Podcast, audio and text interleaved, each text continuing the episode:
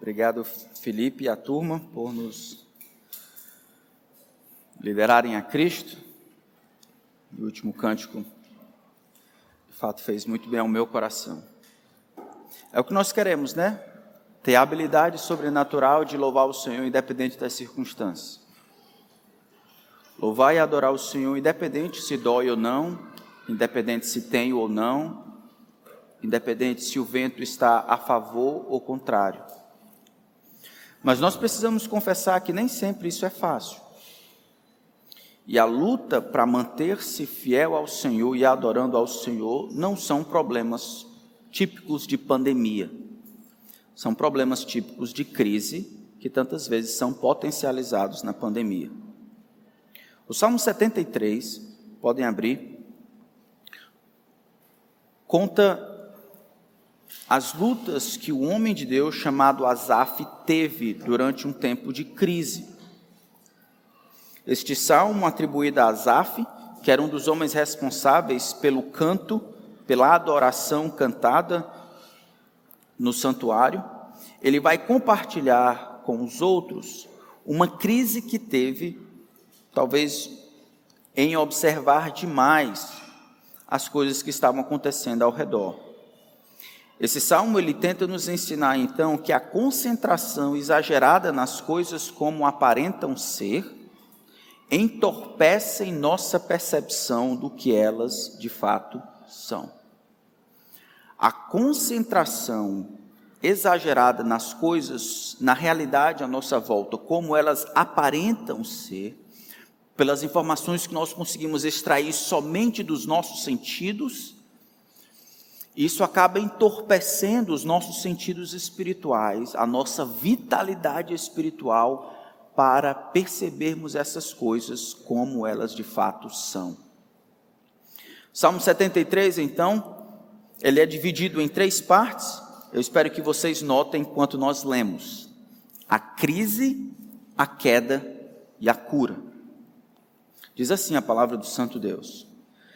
De fato, Deus é bom para com Israel, para com os de coração limpo. Quanto a mim, porém, quase me resvalaram os pés. Pouco faltou para que se desviassem os meus passos. Pois eu invejava os arrogantes ao ver a prosperidade dos maus. Para eles não há preocupações, o seu corpo é forte e sadio. Não partilham das canseiras dos mortais nem são afligidos como os, como os outros. Por isso a soberba os cinge como um colar e a violência os envolve como um manto. Os olhos saltam-lhe de tanta gordura, do coração deles brotam fantasias. Zombam e falam com maldade, falam da opressão com arrogância, abrem a boca para falar contra os céus e a língua deles percorre a terra. Por isso o seu povo se volta para eles e os que têm por fonte da qual bebe e os que têm por fonte da qual bebe com avidez. Eles dizem: Como Deus ficará sabendo? Por acaso o Altíssimo tem algum conhecimento? Eis que estes são os ímpios e sempre tranquilos aumentam as suas riquezas. Com certeza foi inútil conservar puro o meu coração e lavar as minhas mãos na inocência, pois o dia inteiro sou afligido e cada manhã sou castigado. Se eu tivesse pensado em falar tais palavras, já aí teria traído a geração dos teus filhos, ó Deus. Em só refletir para compreender isso, achei que a tarefa era pesada demais para mim. Até que entrei no santuário de Deus e descobri qual seria o fim deles. Tu certamente os pões em lugares escorregadios e os fazes cair na destruição. Como são destruídos no instante, são totalmente aniquilados de terror. Como acontece com o sonho quando alguém acorda, assim, ó Senhor, ao despertares, desprezarás a imagem deles. Quando o meu coração estava cheio de amargura e o meu íntimo se comoveu, eu estava embrutecido e sem entendimento, era como um animal diante de ti. No entanto, estou sempre contigo me seguras pela mão direita, tu me guias com o teu conselho e depois me recebes na glória. Quem tenho eu no céu além de ti? E quem poderia eu querer na terra além de ti? Ainda que a minha carne e o meu coração desfaleçam, Deus é a fortaleza do meu coração e a minha herança para sempre. Os que se afastam de ti certamente perecerão, tu destróis todos os que são infiéis para contigo. Quanto a mim, bom é estar perto de Deus. Faço do Senhor Deus o meu refúgio, para proclamar todas as suas obras. Vamos orar. Senhor, muito obrigado pela vida de Azaf, que é sincero para compartilhar as suas lutas, para que nós hoje possamos aprender que a vida é cheia de problemas e dificuldades, que ao tempo em que nós concentramos a atenção exagerada nessas coisas, o nosso coração maligno vai projetar a esperança sobre essas coisas e nós vamos interpretar a realidade por aquilo que sentimos, ao invés de por aquilo que o Senhor é revelado em tua palavra. Ah, Senhor, nos ensina. Nos ensina que tu és o que nós precisamos. E nada mais. Que a tua palavra seja a nossa regra, que teu Espírito Santo seja o nosso professor. Senhor, não nos permita fugir do que ela a tua palavra tem a dizer. E ao final desse tempo, o Senhor receba a glória que merece. Em nome de Cristo. Amém. Salmo de Asaf. Esse é um do, dos doze salmos que Asaf escreveu. Asaf, como eu falei, era um dos líderes, na verdade, um dos maiores líderes uh, do cântico naquele momento da história de Israel. A gente vê que existem pelo menos três divisões aqui, todas elas são introduzidas pela palavra certeza. Aqui no versículo 1, por exemplo, não aparece certeza, mas aparece de fato. Do versículo 1 até o versículo 12. Esse é a crise. Do versículo 13 até o versículo 17 é a queda. E a palavra certeza aí foi traduzida como com certeza no início do versículo 13. E aí, a partir do versículo 18 até o versículo 28, certamente. Então, no texto original, essas divisões são, são muito claras, todas elas foram traduzidas dando essa ideia de fato, certeza, certamente, com toda razão, isso de fato aconteceu. Ele começa então falando sobre essa crise. Agora, eu quero que vocês entendam que Asaf provavelmente aqui é um homem já velho, experiente em dias. Isso nos chama a atenção porque maturidade não necessariamente implica ausência de crises. E é nas crises, por exemplo, que nós aprendemos determinadas coisas a nosso respeito que nós não saberíamos antes. Está lá Azaf liderando 2 milhões de pessoas. Ele liderava a adoração de todas as festas, compunha salmos, liderava o povo de Deus na adoração conjunta de repente algo estranho começa a acontecer, e aqui surge o início dessa crise. Ele começa a olhar ao seu redor, ele sabe que Deus é bom para Israel. Versículo 1 e 2, no entanto, ele abre o coração dizendo: No entanto, sabendo disso, os meus pés quase resvalaram e eu quase fraquejei, eu quase me desviei. O que, que aconteceu? Versículo 3: ele invejava os arrogantes ao ver a prosperidade dos maus. O que que Asaf está passando? Asaf ele está tendo um choque de realidade. Ele tem a sua teologia sobre quem Deus é. Deus é justo, bom e amoroso. Ele é bom para Israel e para aqueles que dentro de Israel são puros de coração. Deus recompensa, abençoa, protege, cuida daqueles que caminham com Ele. Mas eu olho ao redor, eu vejo ímpios, maus, malfeitores em toda parte. E eu percebo que eles gozam de prosperidade, isso é, de shalom. E eu invejo eles. E aí ele vai descrever essas pessoas pelo que elas aparentam ser. Olha como esse tipo de pessoa é. Eles não têm preocupações, verso 4. Eles têm um equilíbrio mental e um equilíbrio físico. Verso 5, eles não partilham das canseiras dos mortais, nem são afligidos como os outros.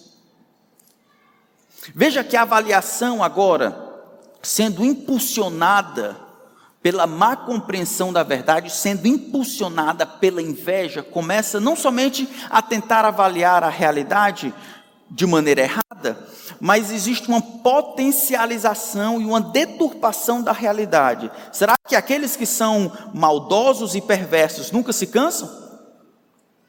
Será que de fato eles não têm problemas?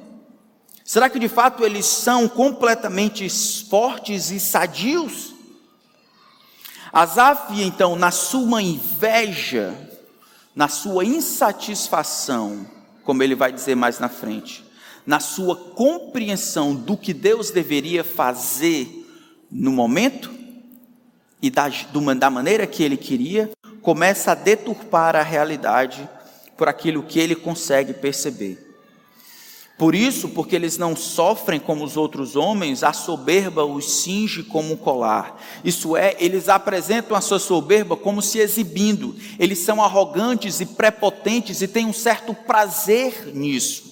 Eles acham que isso é legal, eles exibem como alguém exibiria um colar. A violência os envolve como manto, verso 6. Eles usam da violência para receber as suas coisas de maneira habitual. Verso 7: os olhos saltam-lhe de tanta gordura, isso é, eles são gananciosos, ávidos, o coração deles brotam fantasias, eles estão constantemente desejando pela gana, a concupiscência dos olhos é a sua realidade. Eles zombam e falam com maldade, e eles falam com ousadia a respeito da arrogância. Eles abrem a boca ao céu e em vez dele não somente eles não somente destroem a realidade e pisam na cabeça de todos que estão ao seu redor, mas eles compreendem que Deus existe, mas são ateus práticos.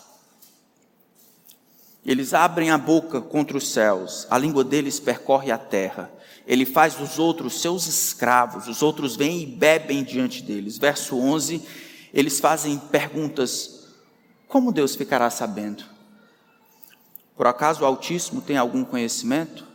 Essas são perguntas retóricas. Eles acham que isso aqui não vai dar em nada.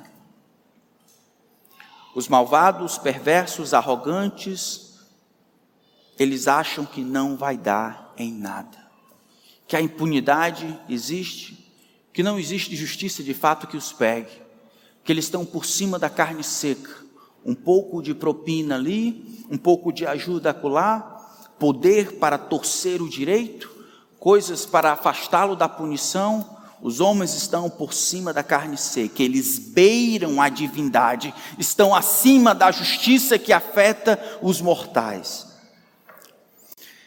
Textos como esse, irmãos, são reais ainda para hoje, não?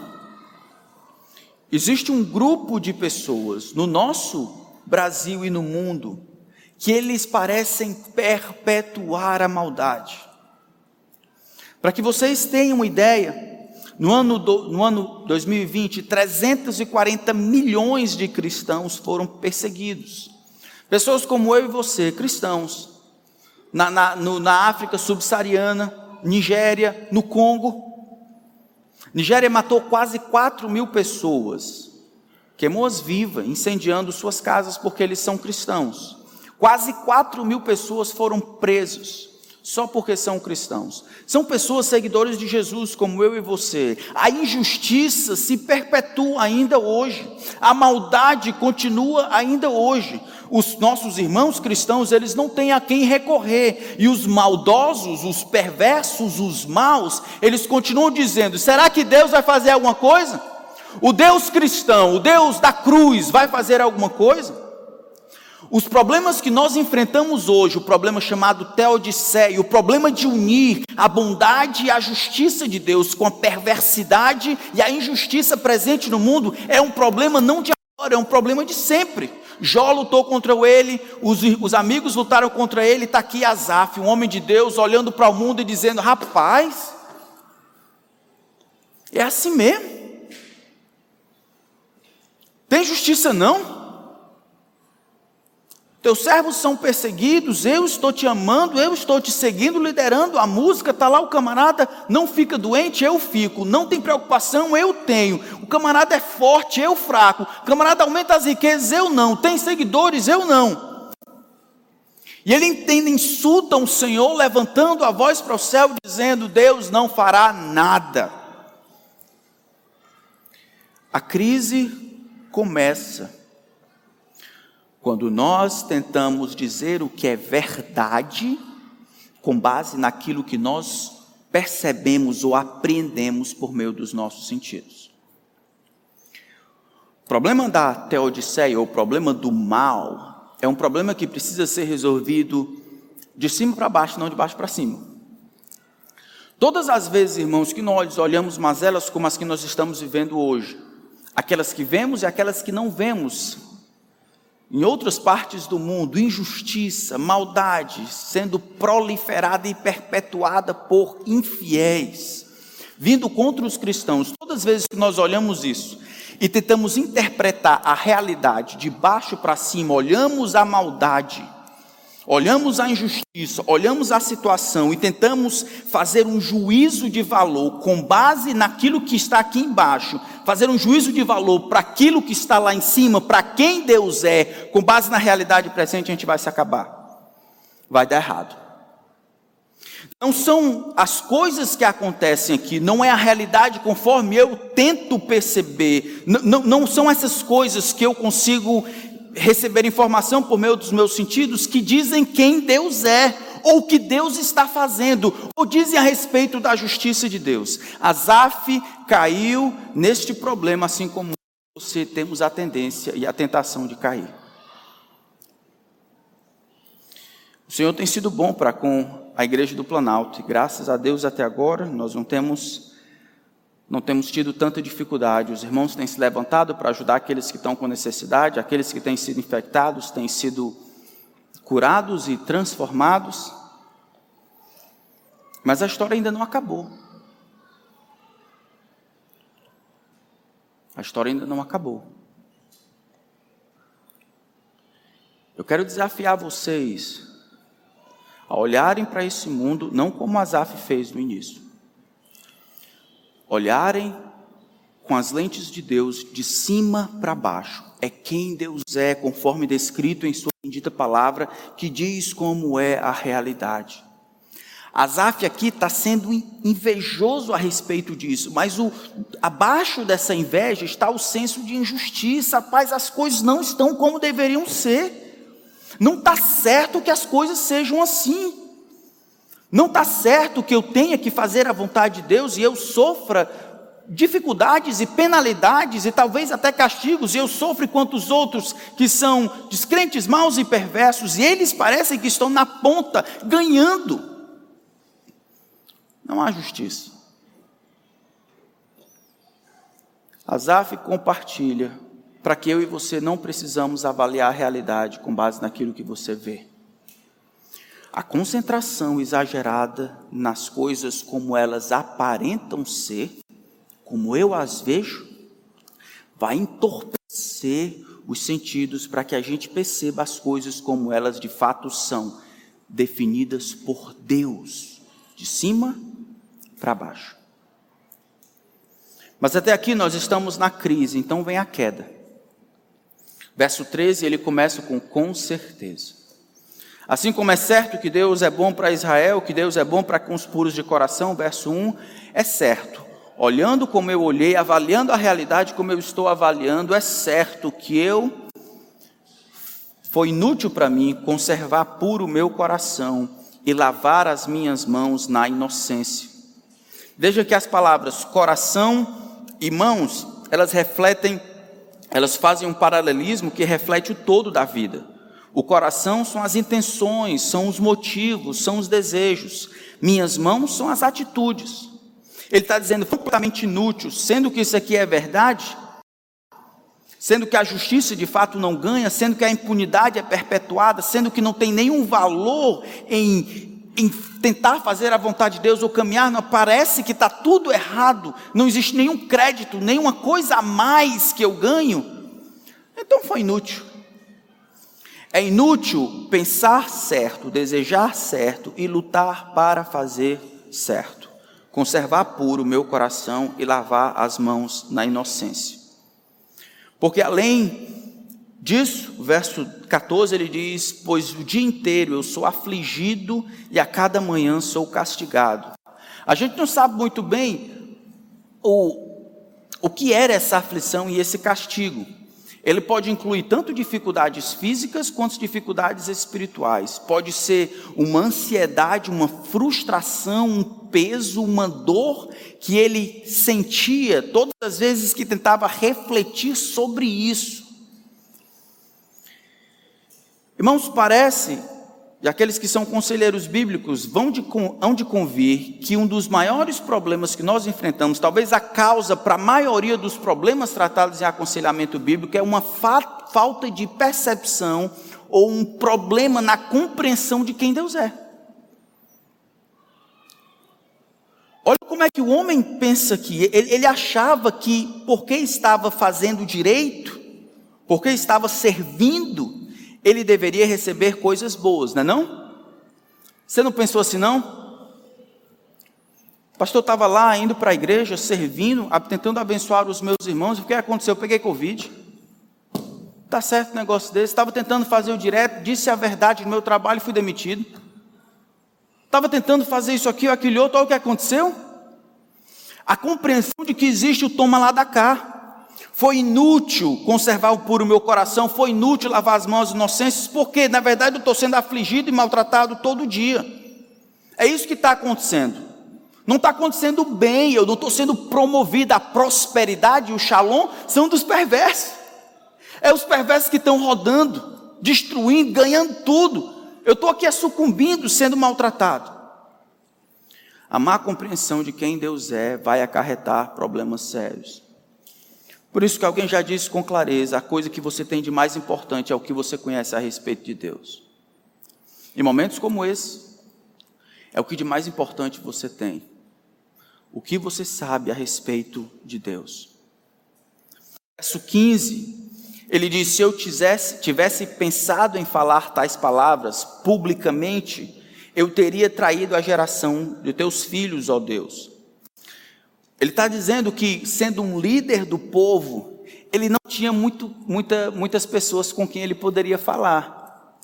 Aqui é um líder sofrendo em crise, caindo reconhecendo que existe inutilidade em servir e amar a Deus, porque na verdade ele está sofrendo no meio, ao invés de ganhar prosperidade. E eu, se eu tivesse pensado em falar isso publicamente, eu trairia a esperança dos meus irmãos que estão sob minha liderança, que creem de maneira diferente. Eu não posso nem abrir a boca, porque eu causaria mais prejuízo do que benefício.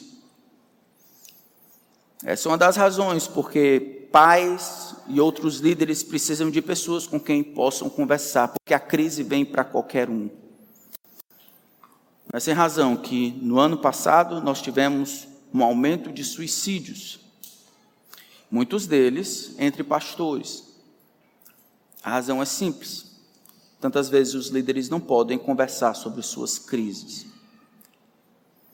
Verso 16, em só refletir para compreender isso, achei que a tarefa era pesada demais para mim. Então a queda vem de todos os lados. Ele olha a realidade, a realidade é que as coisas parecem que estão erradas. E aí ele inveja, ele inveja esse povo que faz o mal e prospera. E aí ele reconhece, a paz é inútil, não tem nenhum sentido, é vazio, é perca de tempo. Porque eu sou castigado e eu sou afligido. Eu tento pensar sobre isso, de como ligar a justiça de Deus com a vida pura, a injustiça e é os que os homens fazem, ligar essas coisas juntos, achei uma pesada tarefa para mim. Eu quero encaixar a realidade de pessoas que fazem o mal e se dão bem. Eu quero entender os mistérios de o que acontece quando um camarada como Lázaro vive para Deus, um camarada como Jó, que de todo o Oriente era o mais santo, digamos, da perspectiva de Deus, homem íntegro, reto e temente a Deus, e assim no mesmo dia ele perde dez filhos, fica pobre, só não morre porque Satanás deseja humilhá-lo e castigá-lo. Eu quero entender o que acontece. E eu, e eu concordo com esse camarada, eu acho uma tarefa muito pesada. Muitos que vivem merecem morrer, muitos que morrem merecem viver. A gente consegue resolver isso?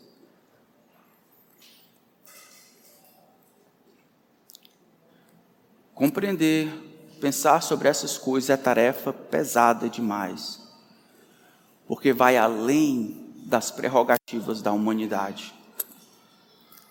O homem caiu aqui, porque uma ideia errada a respeito de Deus, eu acho que eu deveria receber, Deus deveria me dar alguma coisa, prosperidade, mas eu estou vendo do outro lado. Compreender para entender as, as situações, os, todos os, os fatores, achei tarefa pesada demais para mim. E eu não posso falar em público, eu não posso compartilhar o que eu sinto. Eu estou caído. Que, que a gente faz quando isso acontece? O que, que a gente faz quando a gente entra em crise? A nossa teologia, ou a gente começa a invejar as outras, ou começa a ficar em crise porque as coisas parecem que não estão acontecendo como deveriam acontecer.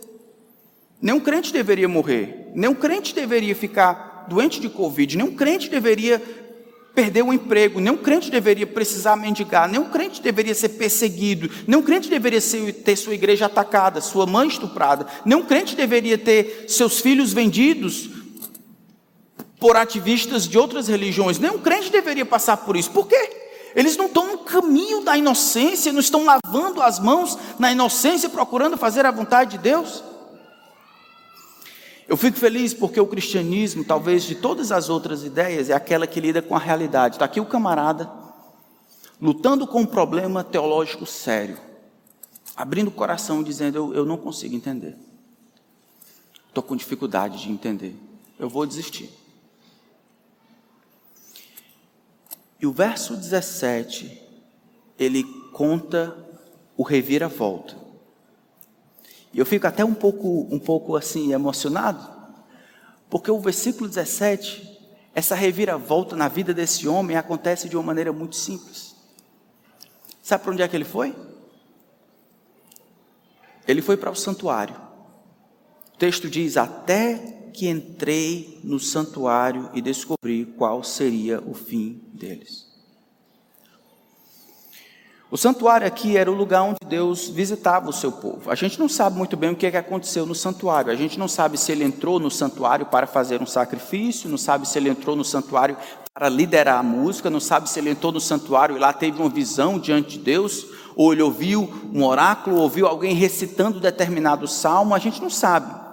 O que eu acho é que ele entrou no santuário para adorar, porque era o lugar por excelência naquela época onde as pessoas iam adorar.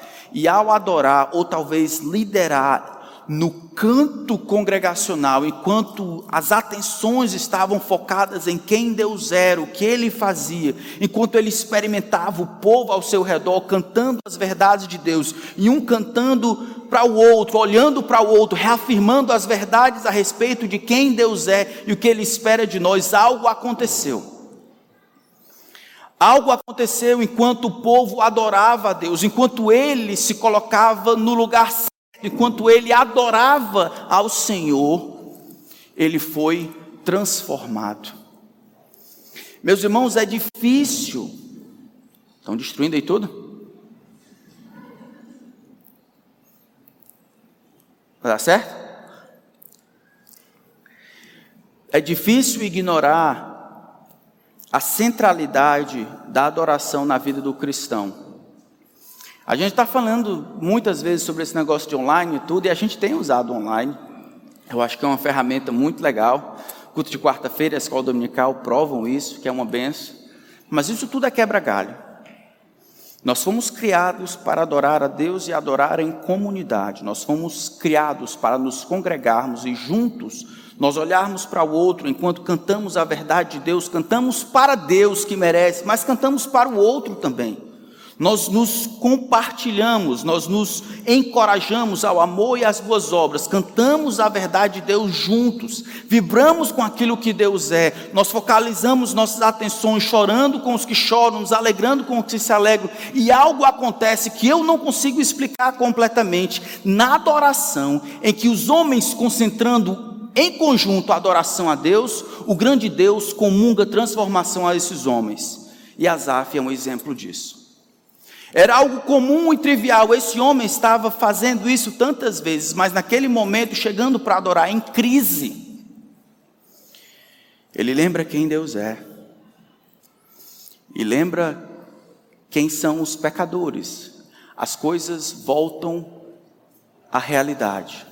A adoração calibra a verdade, refaz as estruturas da mente. A adoração corrige as coisas que estão erradas. Ela linka nossa atenção para aquilo que de fato importa.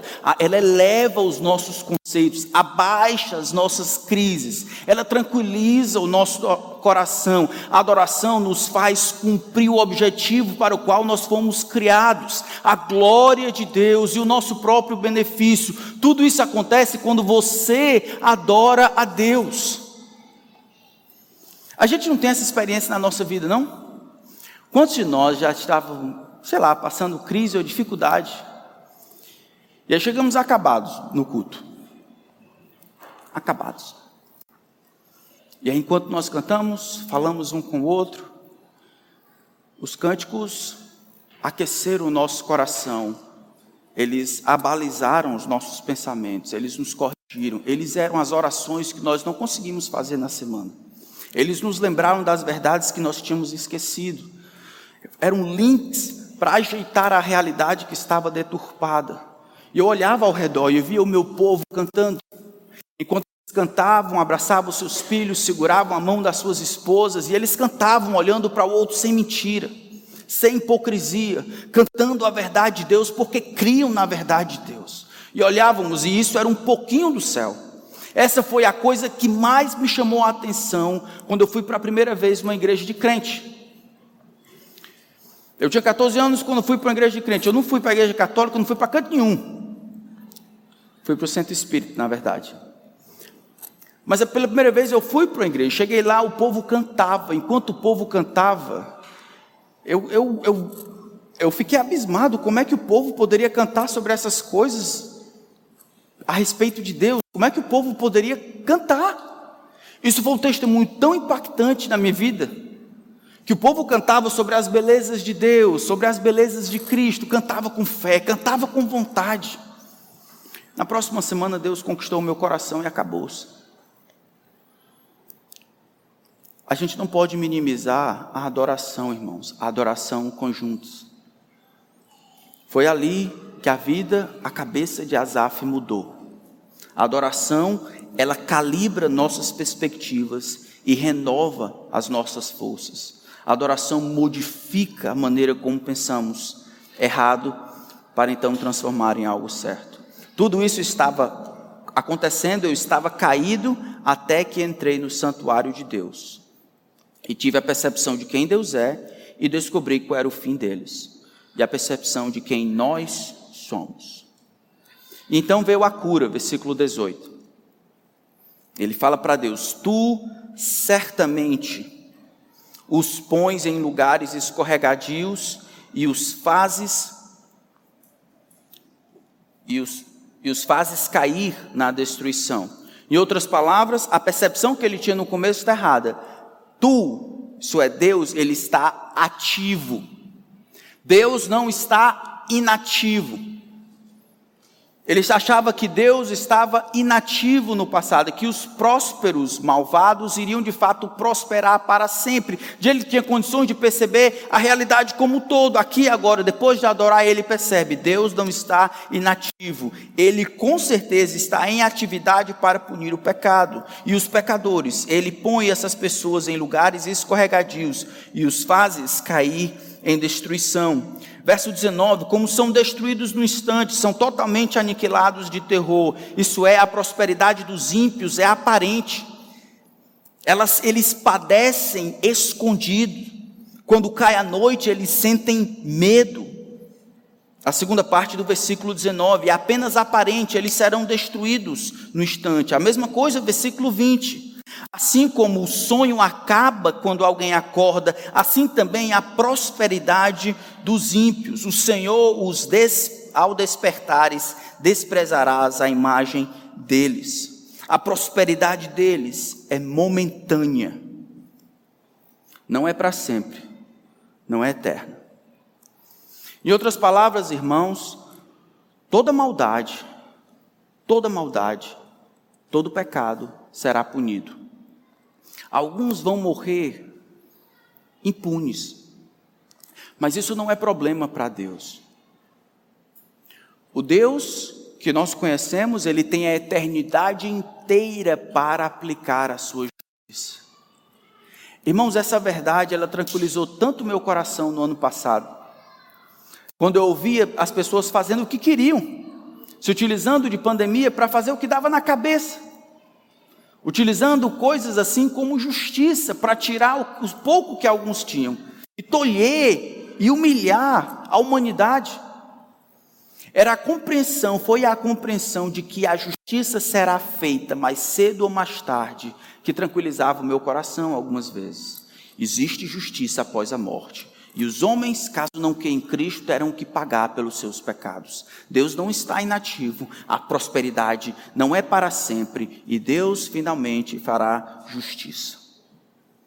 Então ele vai para o versículo 21 quando o meu coração estava cheio de amargura e o meu íntimo se comoveu.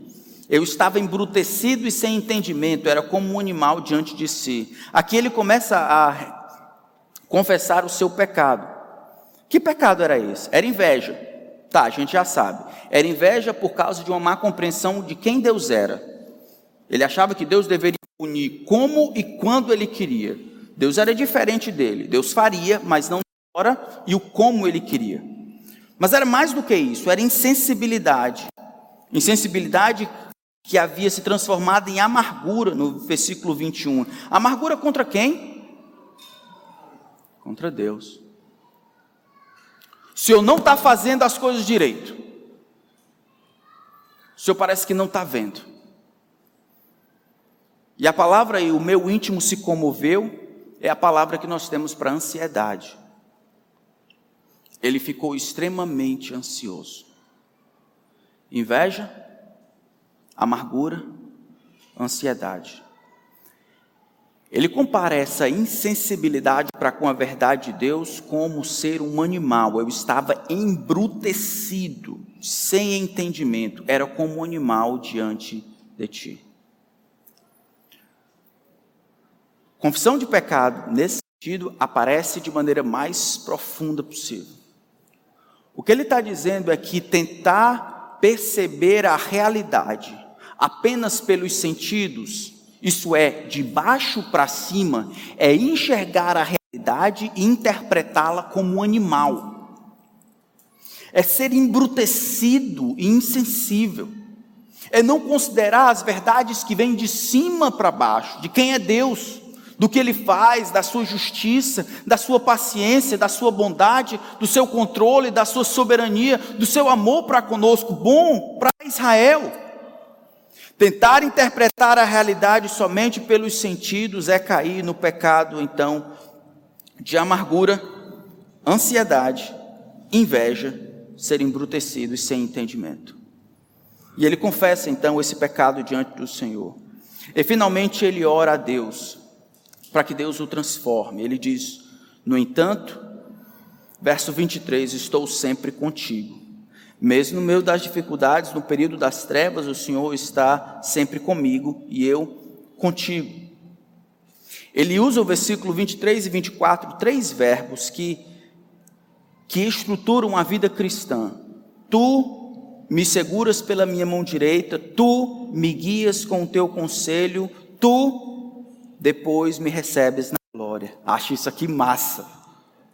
Agora, depois de ser restaurado, depois de experimentar essa cura, quando na adoração Deus linka o coração dele para que ele veja de fato o que é importante, o que vale a pena, ele vê Deus como Deus de fato é. Quem é Deus? Deus é aquele que sustenta durante o tempo de dificuldade, Deus é aquele que ajuda que, que nos segura pela sua mão direita, Deus é aquele que nos guia com o seu conselho, com a sua verdade, com, a sua, com o seu desejo, com as informações que vêm dele. Deus é aquele que nos recebe depois na glória. Ele nos sustenta durante o tempo de dificuldade, Ele nos guia durante o vale da sombra da morte, e aí depois nós somos recebidos na glória. Ele não tinha prosperidade,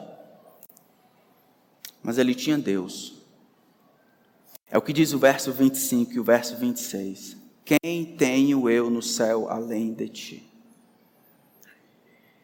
E quem poderia eu querer na terra além de ti? Ainda que a minha carne e o meu coração desfaleçam, Deus é a fortaleza do meu coração e a minha herança para sempre. Os que se afastam de ti certamente perecerão. Essa é a verdade. Os malvados sempre perdem. Tu destrói todos os que são infiéis para contigo. Quanto a mim, bom é estar perto de Deus. Faço do Senhor Deus o meu refúgio para proclamar todas as suas obras. O que, que ele quer dizer nos últimos versículos aqui? E aqui a gente vai para nossas aplicações. Ele compreende que Deus não precisa dar nada para ele para que ele fique bem. Quando ele diz: A quem tenho eu no céu senão a ti? A, e quem, quem poderia eu querer na terra além de ti? É que, muito embora ele não partilhe da prosperidade desses ímpios, o mais importante não é ser próspero nesse sentido, mas ter Deus de que Deus de fato era aquilo que poderia dar equilíbrio à vida, poderia dar estabilidade, era Deus que poderia do início ao fim sustentá-lo, amá-lo, que era em Deus que ele deveria ter a esperança. E ele reconhece isso. No final das contas, ele diz: É Deus que eu preciso, é Deus que eu tenho. Ainda que meu coração e a minha carne desfaleçam, o Senhor é a fortaleza do meu coração e a minha porção para sempre. É o que eu tenho e nunca me será tirado. Todas as vezes que as coisas não são como gostaríamos e nós nos desestabilizamos, isso indica que o nosso equilíbrio vem de outras fontes. Todas as vezes que as coisas não são como nós gostaríamos, e por conta disso nós desestabilizamos, é porque a nossa estabilidade estava vindo de outras fontes e não de Deus. Asaf olha para as coisas, isso parece estar errado, não é como eu gostaria que fosse, na verdade, não é como eu acho que deveria ser. Ele entra em crise e ele acha inútil servir a Deus por conta disso. A estabilidade dele não estava em Deus, mas naquilo que ele achava que deveria ser. A provação, a injustiça, a prosperidade dos ímpios podem servir para mostrar onde reside a nossa estabilidade. Verso 25, ele tem uma, um lema de oração que é muito interessante. Ele diz: A quem tenho eu no céu senão a ti? Em quem poderia eu querer na terra além de ti? Vocês já, já oraram isso aqui? Já oraram assim? Oraram de verdade? Senhor, eu, eu, não tenho, eu não tenho nada nessa terra. Na verdade, eu não preciso de nada nessa terra. Eu, o que eu tenho, eu, eu, eu, o que eu preciso de fato eu tenho é o Senhor. Já oraram assim? Essa é uma oração, se for feita de maneira correta, é uma oração pesada. Você acredita de fato nisso? Que você só precisa de Deus. Acha que pode viver sem as outras pessoas, ou sem prosperidade, ou sem os negócios, ou sem saúde? A primeira vez que eu percebi que Deus estava fazendo algo no meu coração, que eu era crente de verdade, foi três semanas depois que eu decidi, ou que o Senhor me alcançou e eu decidi seguir a Cristo. Então, nas primeiras três semanas eu tinha um grupo de amigos que eu andava com ele todos os dias. Chegava em casa, tomava banho e ficava conversando miolo de pote até o tempo de dormir e voltava para né, aquela vida vazia sem sentido. Mas esse era o meu mundo. Essa, essa era a minha vida. Eu tinha 14 anos, essa é a minha vida. E aí eu me deparei com um texto de Salmo 1, três semanas. Bem-aventurado o homem que não anda segundo o conselho dos ímpios, não se detém no caminho dos pecadores, nem se assenta na roda dos escarnecedores. Uma, da aplicação, uma das aplicações que me fizeram foi: tu tem que largar dos teus amigos. Pode parecer simples para você, mas para mim, um jovem de 14 anos, que não conhecia ninguém fora desse grupo aqui, que havia crescido com eles, para mim foi muito difícil. Foi muito difícil ter que largar aquilo por causa de Cristo. E essa foi a primeira vez que eu notei que tinha alguma coisa diferente no meu coração, porque houve a separação e esse texto aqui se mostrou real para mim. Eu não, ao haver separação, ser xingado e, pelos meninos, alguns deles se converteram, inclusive estão aqui. A ser xingado, maltratado por esses aí, Deus tem misericórdia deles. Eu percebi que essa era a verdade, que eu não precisava de ninguém além do Senhor, que eu não tinha nenhuma necessidade além do que aquilo que Deus pode dar. Esse é o tipo de fé de Asaf que eu gostaria de ter. Recebendo todas as bênçãos que o Senhor deseja me dar, mas nunca dependendo a minha estabilidade delas. Amando o que Deus nos concede, mas nunca amando a Deus por causa dessas coisas. Tendo muitos amores na vida, mas apenas um amor da vida, próprio Senhor. Uma outra aplicação que nós encontramos aqui é que nós vivemos pela fé e não pelo que vemos. Amém? A gente não vive, vive por aquilo que a gente vê. Faz parte, esse é um, é um clichê nosso.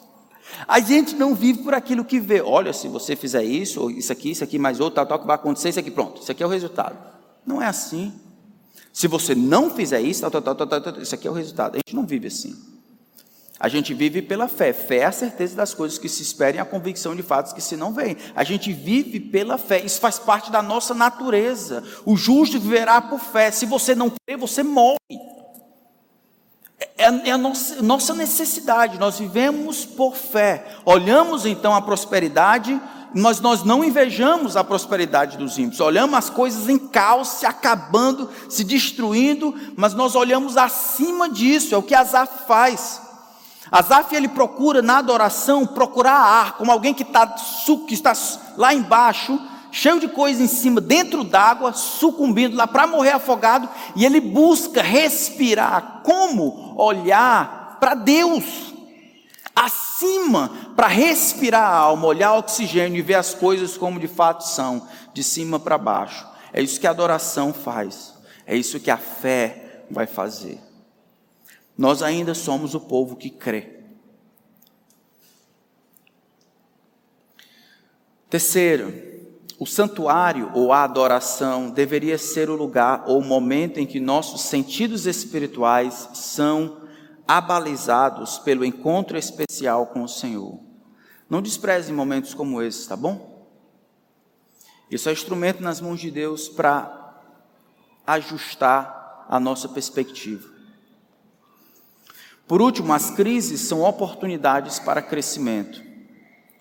Talvez você não sabia que era uma pessoa invejosa, até a grama do vizinho começar a crescer mais rápido.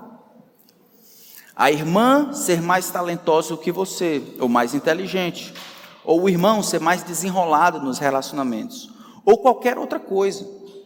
E talvez essa sua inveja tenha desanimado você.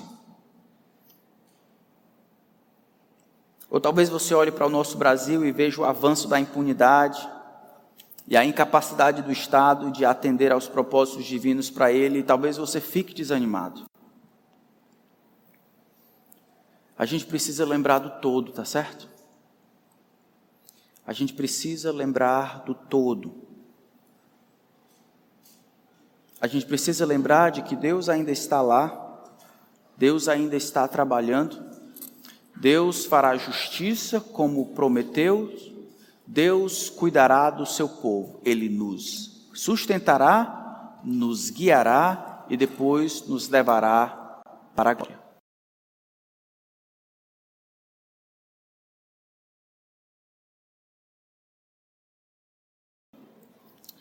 Senhor, nos ajuda a lembrarmos quem o Senhor é e quem nós somos no meio da dificuldade. Senhor, use todas as crises que nós passamos para revelar pecado no nosso coração e ajustar a nossa perspectiva à tua. Que as crises que nós passamos agora possam ser resolvidas enquanto adoramos ao Senhor e damos a Ti o que é teu por direito, para o teu deleite e o nosso benefício. Em nome de Cristo. Amém.